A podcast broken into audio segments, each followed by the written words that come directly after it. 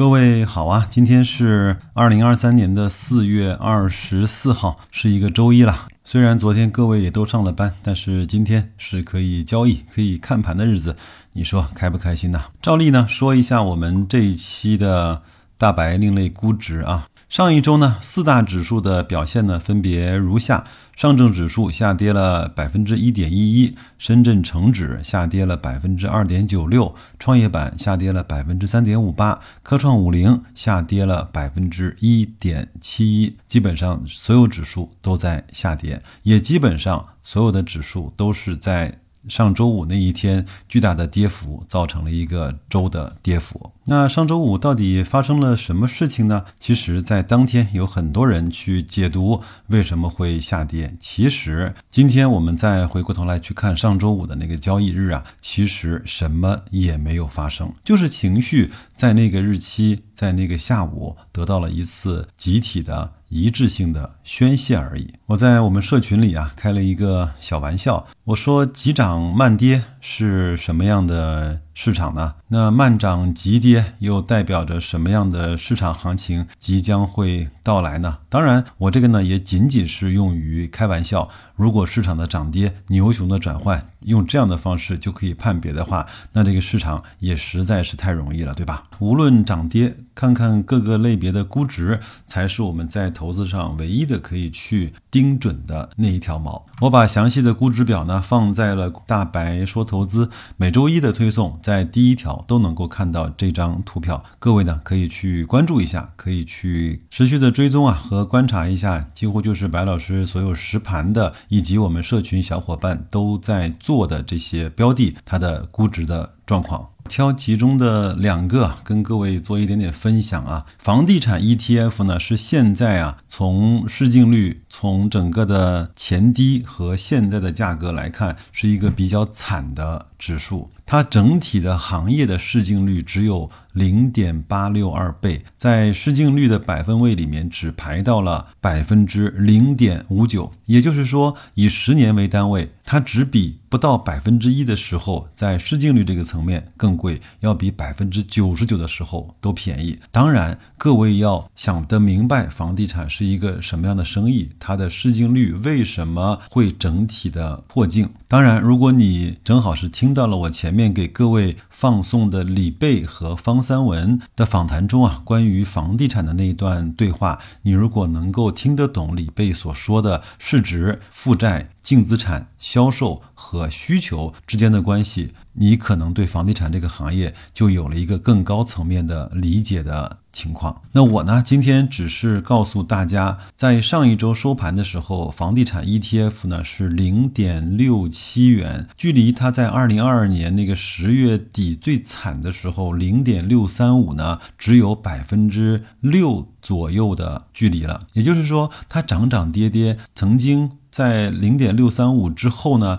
又涨到了零点八几元，那又回到了零点六七元。整个是做了一个结结实实的波动以及过山车。如果你只是持股不动，或者是一直买的话，可能会被一直的套牢。如果呢，不像我们一起呢在做网格交易，或者是有有一些小波段的话呢，你的持股的体验将是非常非常的糟糕。所以呢，第一个我就借房地产 ETF 的估值以及它的高低价位之间的这个比例关系呢，跟各位说，现在看起来很便宜的资产，你一定要知道它。为什么是便宜的？一般不太会被市场轻易的错杀。它的低价就一定代表着市场对它的估值的方法，以及对这个行业的担忧程度的一种程度上的变现。第二个呢，是我们对这个行业有一个最基本的认识，哪怕是别人所讲的观点和逻辑，你至少应该听得明白，你得内心深处去认可，不然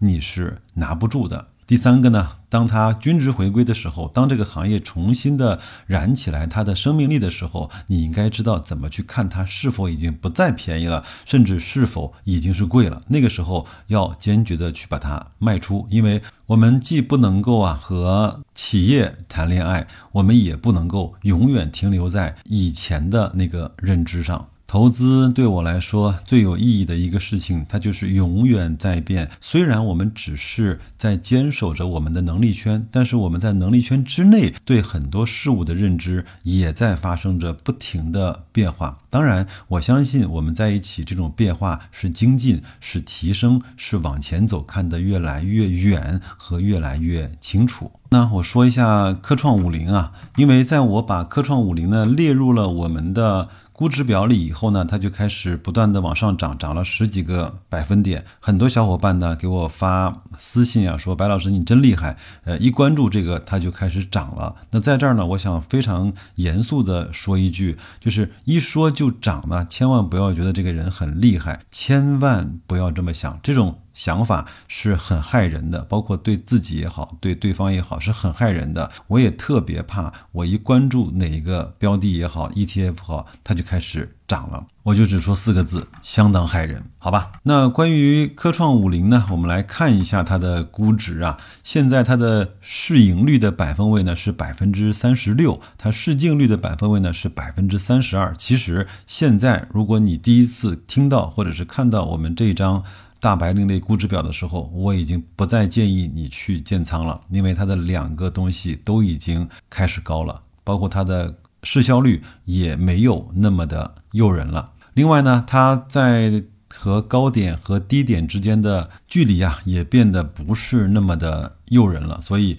我在我跟大家讲了。那个建仓的时候已经建过仓的小伙伴，那就让他自己去跑就好了。如果现在来看，我希望你稍微的等一等，耐心一点。所以呢，在每一次的估值表呢，我们都会说这是一份可以听、可以看、更可以操作的估值表。也希望各位能够把这张估值表啊用在自己的投资上，也转发给你所信任的人和信任你的人。表呢，就先说到这儿。我们今天呢，最后利用一点时间跟各位分享一下，我每年几乎都会看一遍的《天道》里面关于我认为对我们的投资也好、人生也好最重要的两句话。第一句话呢，就是关于生存法则的。他说，生存法则其实很简单：忍人所不忍，能人所不能。忍呢是一条线，能呢又是一条线。而在这两条线之间的距离和空间，就是你的生存机会，或者是你的生存的空间。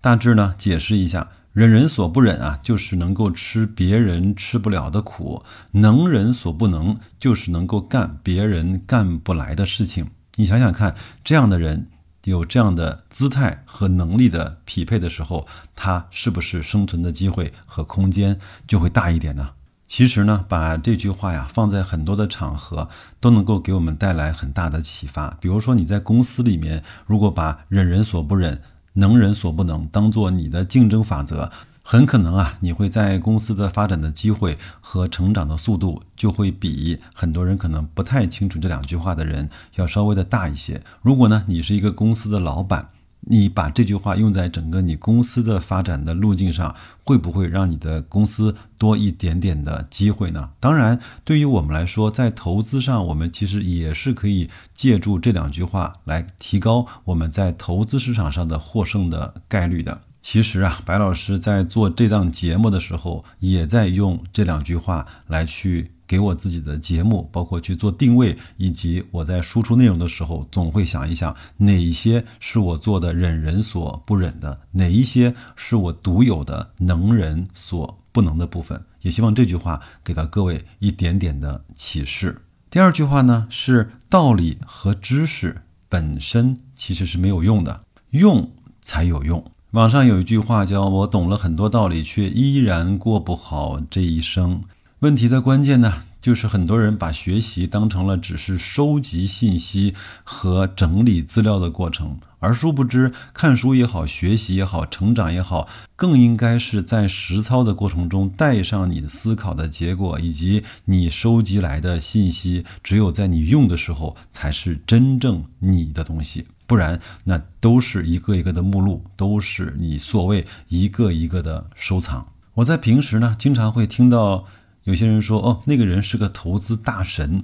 那个人是一个某某行业的顶级高手。我呢，从来不太为之所动，因为我知道他的经历、他的经验、他的学识、他的能力，甚至他的成果都不能够为我所用的时候，那也只是当成一个新闻听听便罢了。反倒呢，在我们身边啊，有一些在行业之内呢做得非常不错的，偶尔在分享的时候讲到的那些非常实战的、务实的那些东西，对我来说是受益匪浅的。所以在当时我在推出大白另类估值的时候呢，我也是这么想：我能不能把对几乎每一个个人投资者都有用的这样的投资的理念呢，把它转换成可以去实操的这样的投资的方法，而在实操的过程中，又可以加深大家对这个理念和方法的认知，或者是叫认同吧。所以呢，这份大白另类估值其实是我在这方面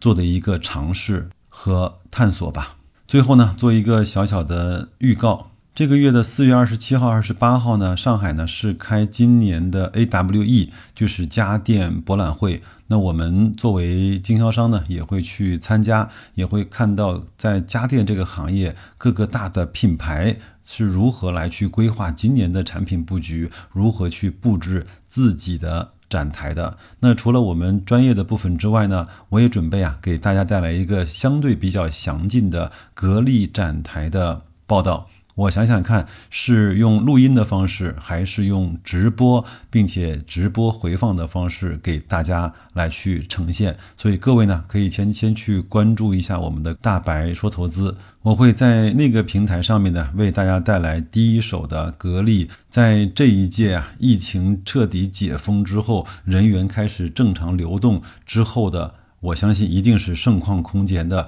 家电博览会上面的相关的报道，希望呢能够让各位有身临其境的感觉吧。那就这样，祝各位在新的一周工作愉快，投资顺利，再见。